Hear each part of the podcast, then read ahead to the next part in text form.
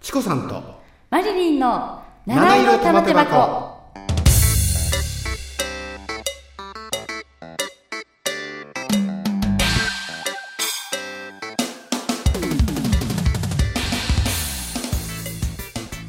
はいこんばんはチコさんですはい、こんばんは、マリリンです。マリリン今日は何のお話しましょ 今日はそうですね、うんなんかちょっとお腹が空いてきたのでう、さっき食べたんじゃないいやーもうでも ね、お正月ですからね、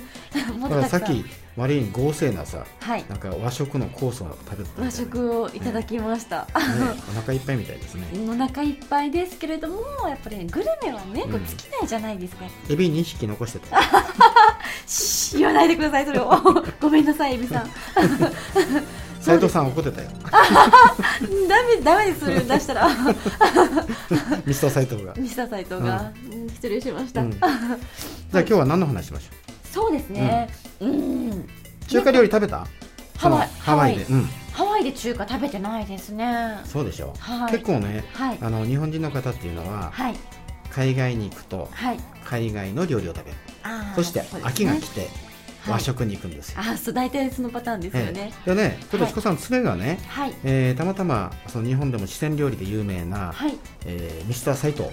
ミスターさんですうね。んはい。えー斎藤隆さんという人とねああ。中華料理を研究しに行こうお。ということでハワイの、ええおまあとあるホテルの、はいお有名な中華あレストランにはい足を運びました、ああ、そうなんです。行かれたんですね。行ったんですよ、ええいいなー。と入り口にねはい。乾燥アワビとか乾燥アワビ。うんはい。そういったももうその食材のはい。これは高いんだよというような感じでデはいィスプレイがしてありました、えー、乾燥アワビって私食べたことない見たことないんですけどあはいえっ、とね、えーこれはもう香港あたりで、はいえーまあ日本でもと取れますよねあ日本で有名なのはね、はいえー千葉県って言います三陸海の沖のね、はいえーアワビってすごく美味しいんですよあ三陸海のアワビが美味しいんですね、えー三陸沖のね、えでその大きなアワビをチコさんにはい悪いんだけど3年前に、はいもうどでっかい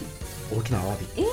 それを1回香港の方に持って行ってはいそして乾燥アワビにちゃんと加工をして、へえでまた日本に持ってきてはいでその乾燥アワビっていうのははいなんと1個一10万円もする乾燥は乾燥してから10万円になるそうなんです高くなるんですそう生アワビはそんな高くない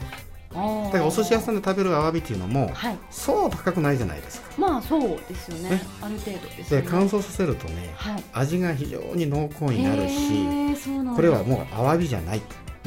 えアワピーぐらいなんですよあわピー ですかちょっと乾燥しちゃってへそうそうそうすごく美味しいものになるんですえでそういったものが飾ってあるレストランまあそれねあの器にもう山盛りはいはいここは乾燥アワビこんなの出すんだぞっていうような感じでねうんうんうんだから私たち研究班っていうのははいそこに行きまして、はいえーまあ大体その伊勢エビとかはいえーカニとかねああいいですねタンメンとか、おーまあ、中華料理の定番というものを、はいおまあ、コースで食べましたはい大体ね今思いコースと大体1人1万5000円ぐらいああまあまあ無難なお値段なんですかね、あの東京と比べればまあちょっと安いぐらいです,、そねうですよ結構ね安いぐらいですそうでねすよねところがびっくりしたのにはいやはり日本人の繊細さっていうのははい、マリリンわかるでしょうん、料理に出ますよねね、はマい、ダマンとかあー出張とかね和食そういでっすねた和食の料理の繊細さってありますよねありますねはい器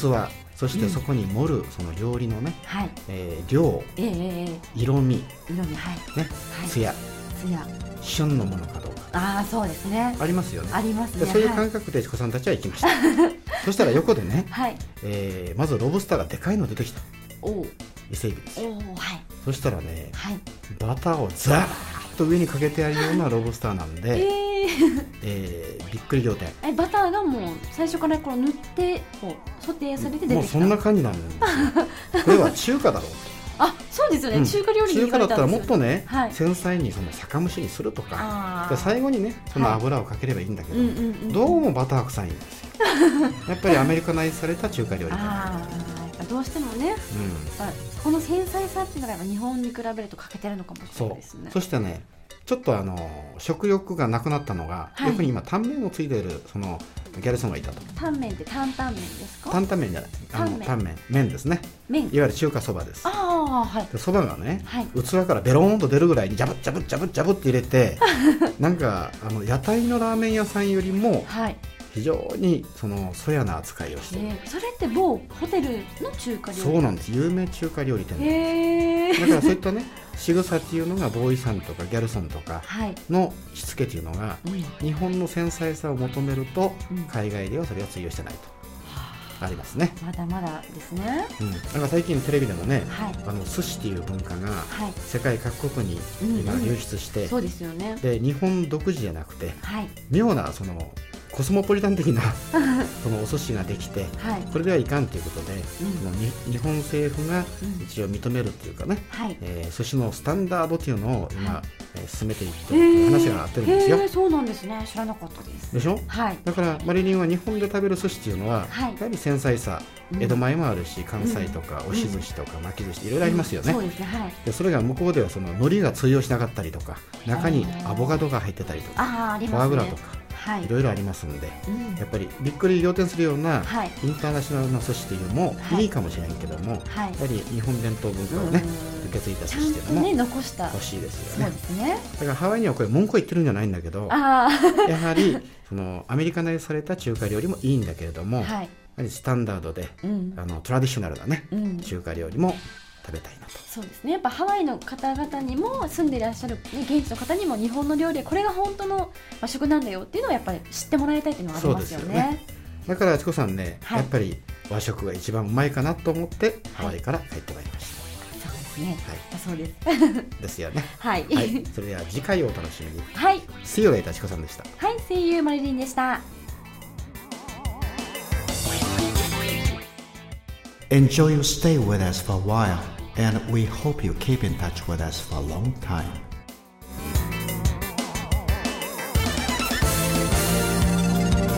This program is presented by Podcast Life.